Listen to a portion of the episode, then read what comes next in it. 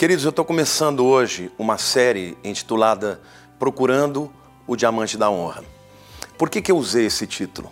Diamante é, de fato, ah, uma joia caríssima, belíssima, né? cobiçadíssima. Mas por que, que o diamante vale tanto? Em primeiro lugar, porque ele é belo. Em segundo lugar, porque ele é raro.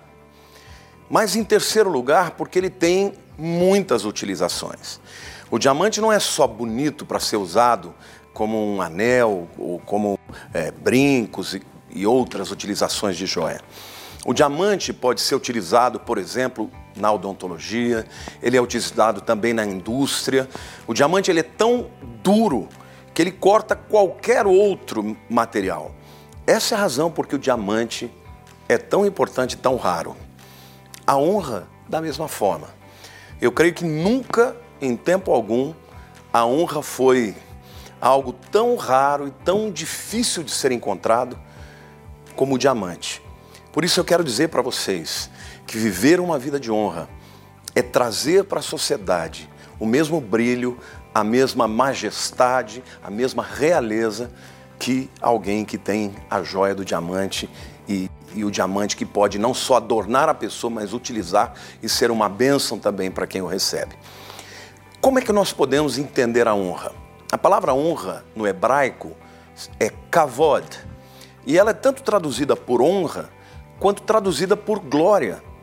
Interessante essas duas traduções, mas ela originalmente vem da palavra peso, porque as pessoas na antiguidade honravam as outras, quando alguém deveria ser honrado, era honrado através do peso em ouro. Então eu fico pensando, valorizar alguém de maneira a dar o melhor, dar a prioridade, dar o melhor. Quando você vai dar um presente, por exemplo, para uma pessoa que você ama muito, você não dá qualquer coisa. Você dá o melhor presente. Quando você vai dar para sua namorada ou para sua esposa, você vai dar o melhor presente para ela. Agora, se o relacionamento já não está tão bacana, tal, você dá qualquer coisa, né? Agora, da onde vem a honra? A principal honra que, que alguém pode prestar é a honra a Deus. E eu quero que você saiba que Deus espera isso de mim e de você. A palavra de Deus, lá em Isaías, capítulo 29, versículo 13, diz assim: O Senhor disse: Visto que esse povo se aproxima de mim e com sua boca e com seus lábios me honra, mas o seu coração está longe de mim e o seu temor para comigo consiste só em mandamentos de homens que maquinalmente aprendeu. Parece que Deus está abrindo o coração e falando da sua tristeza. Ele está falando do seu povo, o povo de Israel, diz assim: esse povo, na verdade, não me honra de verdade. Eles me honram com lábios, com rituais, com palavras bonitas, mas não me honram de coração. Então, meu querido, eu quero te dizer: Deus espera, Deus está à procura de verdadeiros adoradores. Aliás, o extremo da honra é a adoração. E o extremo da desonra, que é a antítese, é a humilhação. Nós devemos honrar a Deus como a pessoa mais importante da nossa vida.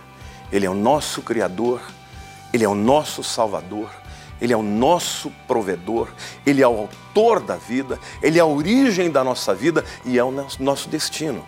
Um dia todos nós estaremos comparecendo diante dele. E aqueles que o honrarem, e honrarem principalmente a sua mensagem de salvação que o seu filho Jesus veio trazer. Estes chegarão na sua presença como homens e mulheres honrados e ouvirão do Pai dizendo: Filho, foste fiel no pouco, sobre o muito te colocarei. Que Deus te abençoe e que você entenda que Deus precisa ser honrado pela sua família, pela sua vida e principalmente pelo seu coração. Deus te abençoe.